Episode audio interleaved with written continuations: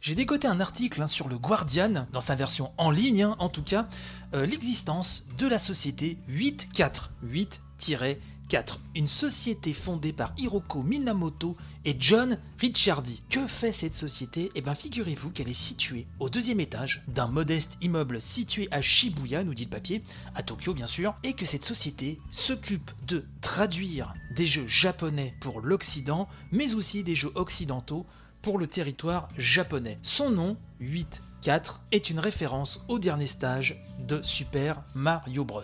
Le papier en préambule nous indique qu'effectivement la localisation de jeu est un processus qui implique non seulement la traduction linguistique, certes, mais aussi la vérification d'éléments tels que l'exactitude, la cohérence des références culturelles. Il faut faire des suggestions d'amélioration pour les développeurs, histoire que les joueurs ne soient pas trop On nous dit aussi que dans la pratique, il s'agit d'une ribambelle de feuilles de calcul et de mails à tir larigot. Alors la charge de travail pour 8.4 varie considérablement, nous dit le papier, d'un projet à l'autre. Bien sûr, ils se sont par exemple occupés du JRPG Xenoblade Chronicle X, et donc là effectivement la localisation prend un temps considérable, mais pour des projets plus petits comme les jeux mobiles ou des jeux indés, ça peut prendre une semaine ou deux tout au plus.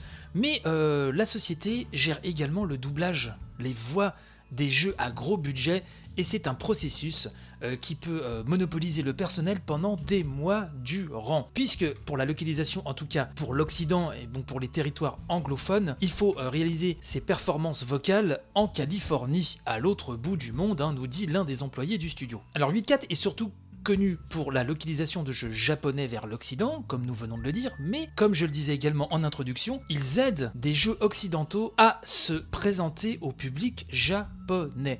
Par exemple, l'un des derniers projets euh, de l'entreprise a été la localisation de Undertale, le RPG qui détourne les codes du genre, hein. le jeu indé qui ressemble à s'y méprendre à un Mother et qui a eu un immense succès critique, eh ben, a été un euh, sacré défi de traduction, notamment à cause euh, de son humour si particulier. On nous donne en exemple un gag difficile à traduire à travers les personnages de Papyrus et de son frère, vous savez, ces deux squelettes dont les dialogues sont illustrés par une police bien particulière, Papyrus pour Papyrus bien sûr, et le Comic Sans pour son frère. Et donc dans la version japonaise, il a fallu euh, trouver une autre astuce. L'un a un script euh, dessiné à la main, l'autre euh, parle avec des caractères irrévérencieux et mignons, nous dit-on, que l'on pourrait trouver par exemple dans une publicité ou une émission de variété japonaise. Ça a été visiblement un sacerdoce, sans faire de mauvais jeu de mots, mais ils y sont arrivés. Un autre projet que 8.4 a à gérer, c'est la localisation anglaise de Nier Automata, Nier Automata, qui nous rappelle The Guardian, je me fais plaisir, excusez-moi, hein, a largement été salué comme un jeu doté d'une narration dense, multicouche et euh, doté d'une résonance émotionnelle puissante.